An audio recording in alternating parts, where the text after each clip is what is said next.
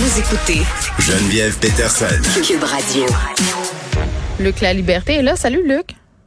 Oui, bonjour Geneviève. J'ai pas entendu Marc-André. Alors, est-ce qu'il y va, M. Charret, ou pas? Ah, il prend encore la température de l'eau. C'est ce que je conclurais euh, suite à notre échange. Il était en Floride avec sa femme. Là, donc, euh, il dit pas Voilà. oui, il dit pas non, ce qui est toujours euh, peut-être le signe euh, que la- l'annonce se fera bientôt. Euh, J'avais hâte que tu débarques à l'émission, euh, Luc, parce que l'Ukraine, on n'a pas encore abordé trop euh, cette thématique-là, parce que, bon, j'aime toujours euh, trouver des experts euh, qui savent de quoi ils parlent pour parler, euh, surtout de ces sujets-là de tension, parce que là, euh, Oui. ça grimpe entre les États-Unis et la Russie. Il y a des gens qui disent que l'invasion imminente de l'Ukraine, euh, c'est presque chose faite. Là, Euh, on, on pense quoi de ça là?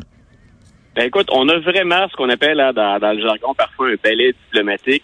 Euh, on envoie des signaux qui, qui sont contraires. Puis il faut Mm. voir euh, à la fois dans les pays concernés, comme ce qu'on envoie co- comme message dans, sur la scène internationale, faut essayer de décoder un peu ce qu'on tente d'envoyer comme message. Mais d'un côté, on a M. Poutine qui dit, euh, ben écoutez, nous, on est prêts puis on le fait. Là, la, la voie diplomatique, euh, j'exclus pas euh, qu'on bouge, hein, qu'il y ait un affrontement, mais je suis prêt à retirer des troupes. Et euh, écoute, pratiquement en même temps, comme si ça avait été synchronisé, on a monsieur, on a le, le, le président du, de, de l'OTAN qui dit, euh, ben nous, on perçoit pas ça sur le terrain. Hmm. Et M. Biden qui euh, finalement allonge le même message, vous propose un peu le même message, c'est il y a peut-être un peu une voie diplomatique, mais nous, on le perçoit pas encore sur le terrain, ce retrait-là. Donc, à la fois l'OTAN et les États-Unis pris isolément, séparément, disent euh, ce que M. Poutine avance, nous, on le perçoit pas, on ne le voit pas. De l'autre côté, ben, M. Poutine dit ben je le fais, comme pour montrer une bonne volonté, euh, mais tout est question de, de perspective là-dedans. C'est qu'envoie-t-on comme message à la communauté internationale? Est-ce qu'on est prêt à bouger? Est-ce que c'est nous qui provoquons le conflit, si conflit il y a? C'est un peu à ça qu'on c'est un peu à ça qu'on joue. Puis il y a bien sûr le message qu'on passe à l'intérieur du pays. Chez Poutine, on le sait, c'est son image d'homme fort, d'homme intelligent, rusé, mais qui ne reculera pas euh, devant le recours à la force. Chez Biden, ben lui, il, il semble en tout cas que son image soit plus faible de ce côté-là. Il est critiqué de partout, impopulaire dans les sondages.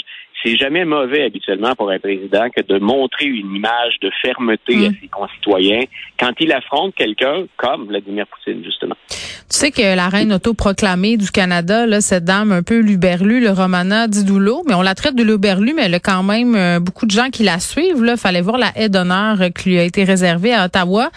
Euh, a fait un point de presse en direct de son lit hein, aujourd'hui, euh, Luc, de sa chambre d'hôtel en fait, euh, pour se prononcer sur ce qui se passe en Ukraine. Oui, elle dit que l'ONU devrait euh, reconnaître euh, l'Ukraine et qu'elle donne plein pouvoir à, à Vladimir Poutine. Donc tu vois, elle a réglé ça pour nous.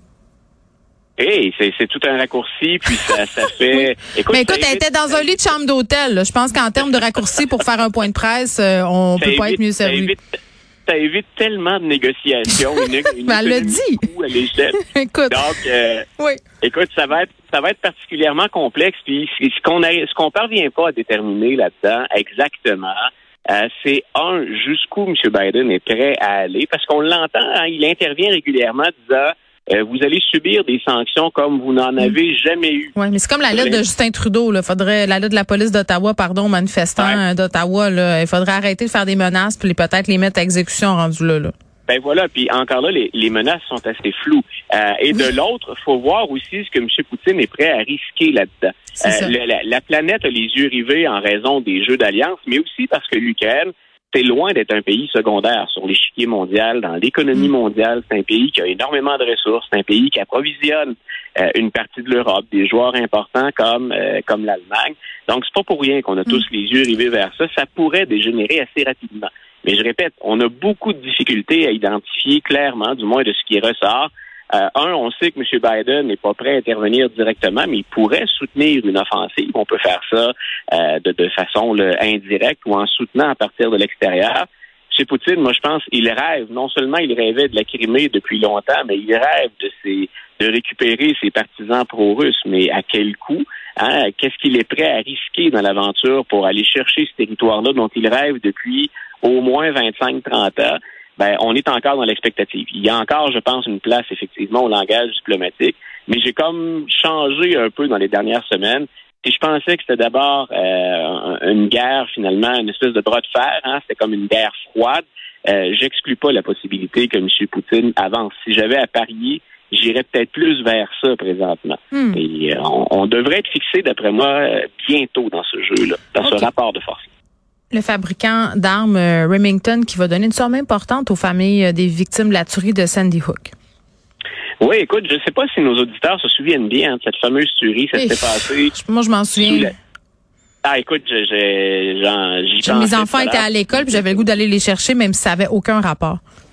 Ben voilà, que- comme parent, tu peux pas. euh, on a beau agir comme analyste, comme commentateur, Ouais. puis être habitué de prendre une certaine perspective.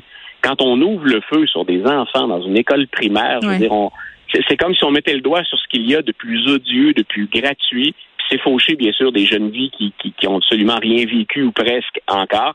Donc, bien entendu, on, on était touché par ce drame-là, mais depuis des années, je surveillais ce dossier-là parce que ça, ça a pris toutes sortes de directions.